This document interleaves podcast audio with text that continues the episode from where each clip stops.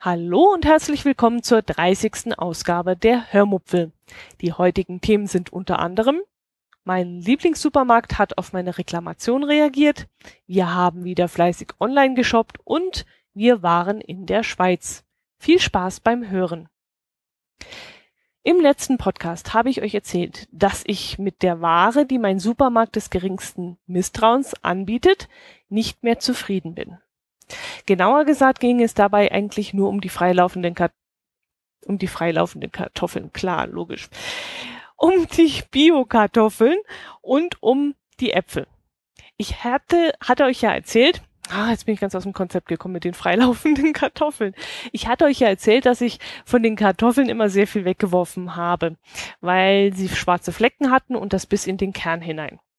Mm, ein Drittel von der von mir gekauften Ware habe ich also immer in den Abfalleimer geworfen. Und die Äpfel, naja, ich weiß zwar, dass es Lagerware ist und ähm, dass es zu dieser Jahreszeit ja keine neue Ware gibt, ähm, aber die Äpfel halten bei mir eben nur immer zwei Tage und dann werden sie braun und musig. Und diese Information habe ich nun in eine Mail gepackt und an meinen Lieblingssupermarkt geschickt. Eine kurze Antwort bekam ich schon am nächsten Tag. Und ähm, in der Antwortmail stand dann, dass sie meine Reklamation ernst nehmen und die Angelegenheit an die richtige Abteilung weiterleiten würden. Es war jetzt so nicht so eine Standardmail, wie man normalerweise bekommt. Es war schon etwas ausführlicher und ich hatte schon den Eindruck, dass meine Mail auch richtig gelesen worden war. Ich war dann also sehr gespannt, ob und in welcher Form ich eine richtige Antwort nachgeliefert bekommen würde. Vielleicht würde man mich auch in der nächsten Mail wieder mit irgendwelchen Standardphrasen abkanzeln. Das war ich mir jetzt nicht sicher, was da kommen würde. Aber ich harrte einfach mal der Dinge und war sehr gespannt darauf. Die Mail kam dann auch und die Mail war wirklich sehr, sehr nett und vor allem informativ. Wie ich mir nämlich schon gedacht hatte, werden Äpfel in einem gekühlten und mit naja, ich weiß es nicht, ob es eine Art Gas ist oder, nee, ich glaube nicht. Äh, in der Mail stand unter anderem, dass die Äpfel, die ich reklamiert hatte, im Sommer, Herbst letzten Jahres eingelagert wurden und der Alterungsprozess mit einem ausgeklügelten System verlangsamt wird. Dieser Alterungsprozess wurde in der Mail auch sehr detailliert beschrieben, was ich dann, wie gesagt, sehr interessant fand. Temperatur, Luftfeuchtigkeit, Sauerstoff und Kohlendioxidgehalt spielen dabei wohl eine sehr wichtige Rolle und das Ganze muss dann auf die jeweiligen Früchte genauestens abgestimmt werden. Gelingt das nicht, kann es bei den Früchten zu Schäden kommen, heißt es in der Mail. Und außerdem räumte der Mitarbeiter meines Lieblingssupermarktes ein, dass Qualitätsprobleme vorprogrammiert seien, wenn zum Beispiel Äpfel aus dem kühlen Lager in die zimmertemperierten Räume der Filialen kommen und dort lange stehen bleiben würden. In der Mehl wird dann auch auf die dunklen Flecken im Fruchtfleisch der Kartoffeln eingegangen, die entweder durch hohen Druck oder auf eine Unterversorgung der Knolle mit Nährstoffen entstehen würden, heißt es da. Hier bat mich der Mitarbeiter, die Losnummer der Kartoffeln zu übermitteln, die angeblich auf der Kartoffelverpackung stehen würde. Da ich die Kartoffeln aber lose gekauft hatte, also ohne Verpackung, konnte ich diese Information leider nicht weiterleiten. Naja, egal für mich, hat sich dann die Frage gestellt, a, was ich aus der Theorie jetzt lerne oder mitnehme und b, äh, das für praktische Folgen für mich hat. Also in der Theorie sieht es jetzt so aus, dass ich es sehr toll fand, dass die Mitarbeiter ähm, meines Lieblingssupermarktes so positiv, freundlich und auch sehr kundenorientiert auf meine Mail reagiert haben.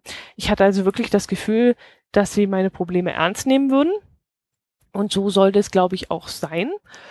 Ähm, ja, und in der Praxis, naja, hm, wie ich ja schon im letzten Podcast erzählt habe, ist das ein sehr guter Supermarkt mit ansonsten sehr guten Waren.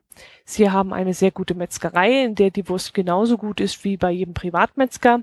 Und auch das restliche Gemüse und der Salat, das ist alles sehr gut dort. Die Probleme mit den Kartoffeln und den Äpfeln, naja, das ist jetzt nicht unbedingt für mich ein Grund, dort nicht mehr einzukaufen. Ich werde nun halt mal ein paar andere Läden anschauen, vielleicht nicht unbedingt Discounter, aber ich denke, dass ich mal auf den Wochenmarkt gehen werde und dort mal äh, einen Obsthändler aufsuchen werde und die Äpfel dort kaufen werde, um einfach auszuprobieren, ob die Äpfel dort nicht so kalt gelagert werden, wie jetzt in meinem Supermarkt. In der Mail stand übrigens auch, dass die Firma Toni Kaiser leider keine Kirschgarmknödel mehr herstellt. Ich habe euch ja erzählt, dass ich die so gerne mag und angeblich, so hieß es in der Mail, nimmt die Firma dieses Produkt ganz aus der Herstellung. Das finde ich wirklich sehr schade, denn ich habe diese Kirschgarmknödel immer sehr gerne gemocht. So ganz kann ich diese Aussage allerdings noch nicht glauben.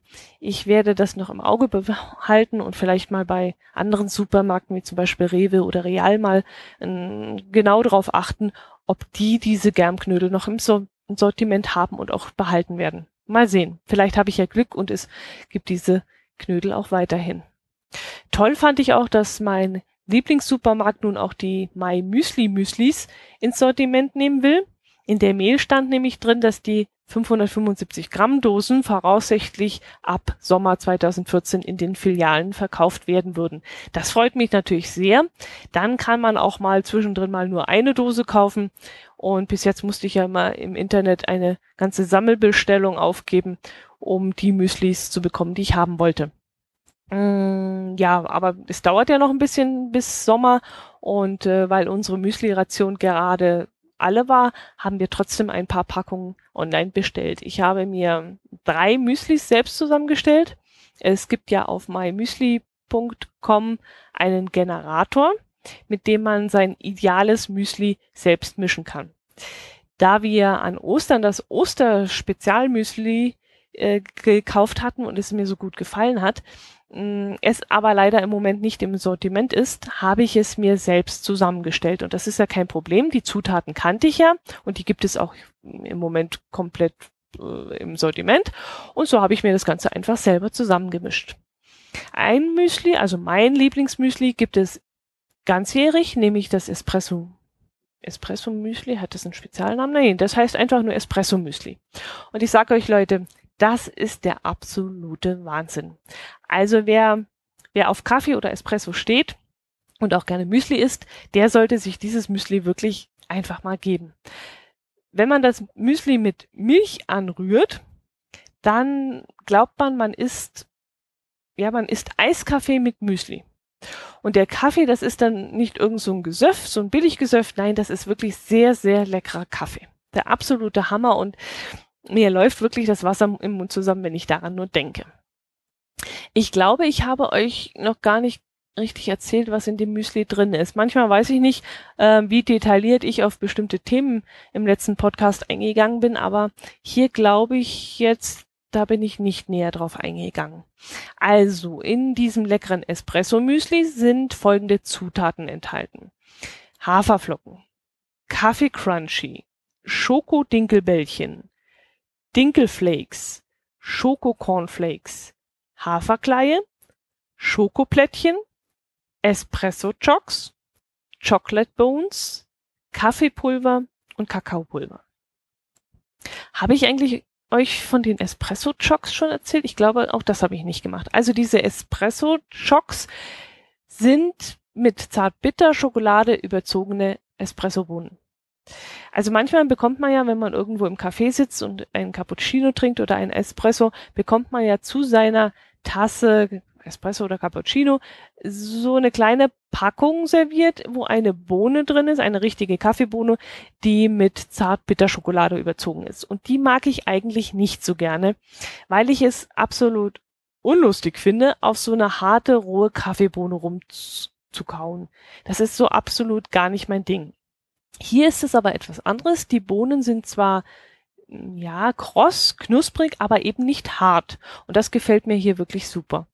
Und auf die Dinger stehe ich voll und ähm, muss ehrlich zuge zugeben, dass ich ähm, ja während des Essens, wenn ich so dieses Müsli so in mich hineinlöffel, immer die Bohnen so einzeln rausnehme und wirklich jede einzelne Bohne genieße. Ja, das war übrigens nicht die einzige Bestellung, die wir diese Woche getätigt haben. Wir haben auch Geld für Marmelade ausgegeben. Lustigerweise kommt diese auch aus Passau. Also das Mai Müsli kommt ja ursprünglich auch aus der schönen Dreiflüsse-Stadt. Drei Flüsse? Ja, klar, Donau, Inn und Ilz, genau, richtig. Hm. Ähm, ja, aus Passau beziehen wir aber auch immer unsere Marmelade.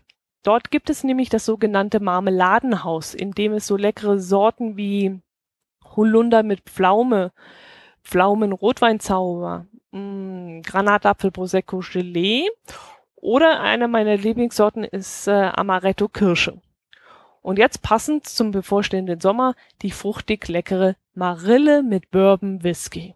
Und das ist echt lecker. Das kann ich euch sagen. Also klar, mit 4,95 Euro für das 210 Gramm Glas ist das nicht gerade billig, aber diese Marmelade ist extrem lecker.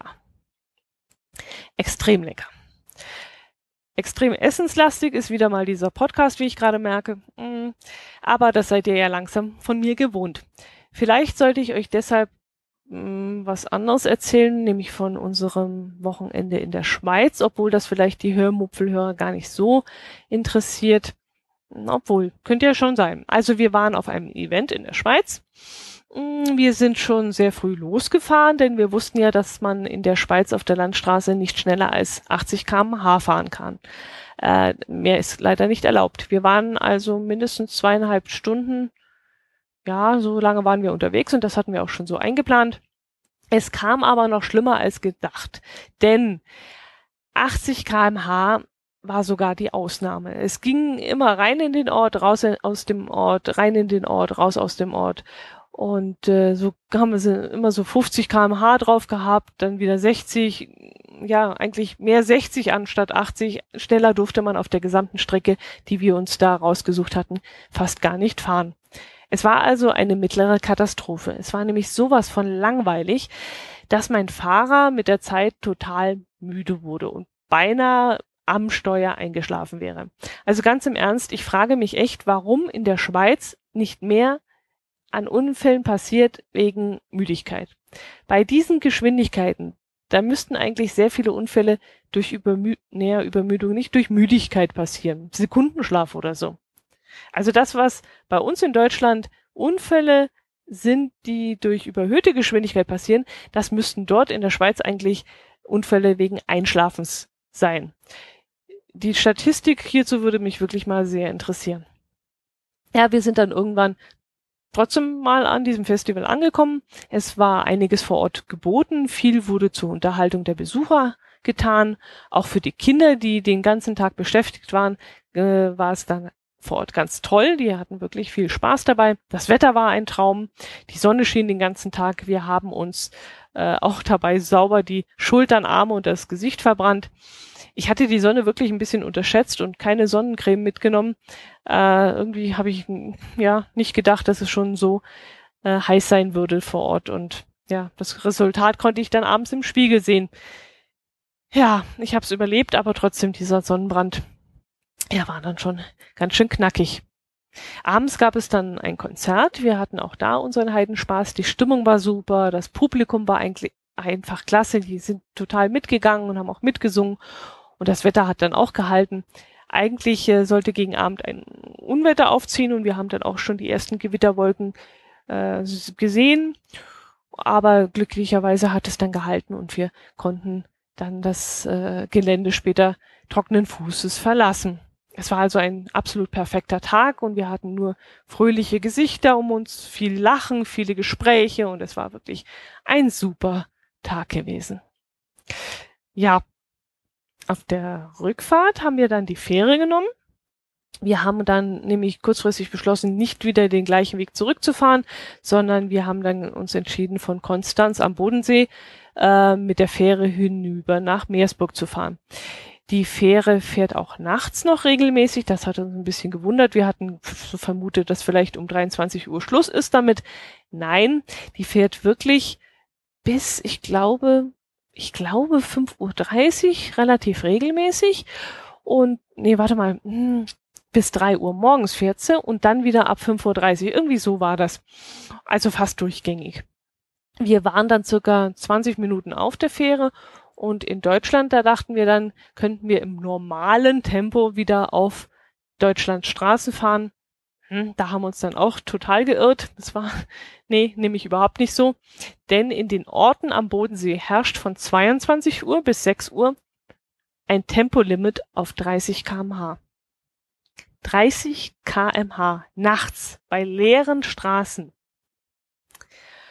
Das Ganze heißt dann Lärmschutz. Entschuldigung, aber 50 kmh reicht hier doch wirklich aus. Okay, wenn Nachtschwärmer mit 80 durch den Ort rasen würden, dann würde ich das verstehen und dann müsste man dagegen vorgehen. Aber Autos auf 30 kmh runterzubremsen, da habe ich jetzt echt kein Verständnis dafür. Bei uns im Ort fahren sie auch mit 50 durch und das ist absolut in Ordnung, das stört auch niemanden hier. Aber auf 30 runterbremsen, am liebsten wäre ich wirklich im ersten Gang am besten mit 30 durch diesen Ort gefahren und hätte den Motor so richtig schön jammern lassen, um den einfach mal zu zeigen, dass es doch wirklich sinnvoller ist, ein Auto mit im vierten Gang mit 50 durch den Ort zu lassen, als mit, äh, okay, ich muss das jetzt nicht verstehen, aber es war wirklich furchtbar und die Guckerei dann nach Hause war nicht wesentlich besser als die Fahrt auf der anderen Seite, als wir zum Festival hingefahren sind. Ja. Gut. Mit meiner Urlaubsplanung bin ich übrigens immer noch nicht weitergekommen. Ich hatte während der Woche wieder sehr viel zu tun, sehr viel Stress. Zwar hat sich inzwischen rauskristallisiert, dass wir Potsdam und Schwerin ansteuern werden, aber wann, wo genau und wie lange wir vor Ort bleiben werden, das wissen wir noch nicht. Das muss ich dann noch, ich hoffe, diese Woche endlich planen. Auf dem Rückweg wollen wir, falls noch Zeit bleibt, Zwischenstation in Hannover machen. Wir wollen nämlich schon eine ganze Weile, also wir nehmen uns das jetzt, glaube ich, schon seit zwei Jahren vor, mit den Fahrrädern einmal um Steinhuder Meer fahren. Mal sehen, ob wir es diesmal schaffen, wenn wir auf dem Rückweg sind, in Hannover noch Zwischenstationen zu machen. Auf jeden Fall zähle ich schon langsam die Tage und es wird jetzt wirklich Zeit, dass ich endlich äh, ein bisschen Erholung finde von diesem ganzen Stress, den ich in den letzten Wochen hatte. Ja, gut. Es kann ja nicht mehr allzu lange dauern. Hm. So, das soll es aber gewesen sein. Ich freue mich, wenn ihr auch nächste Woche wieder dabei seid und bis dahin macht es gut. Servus.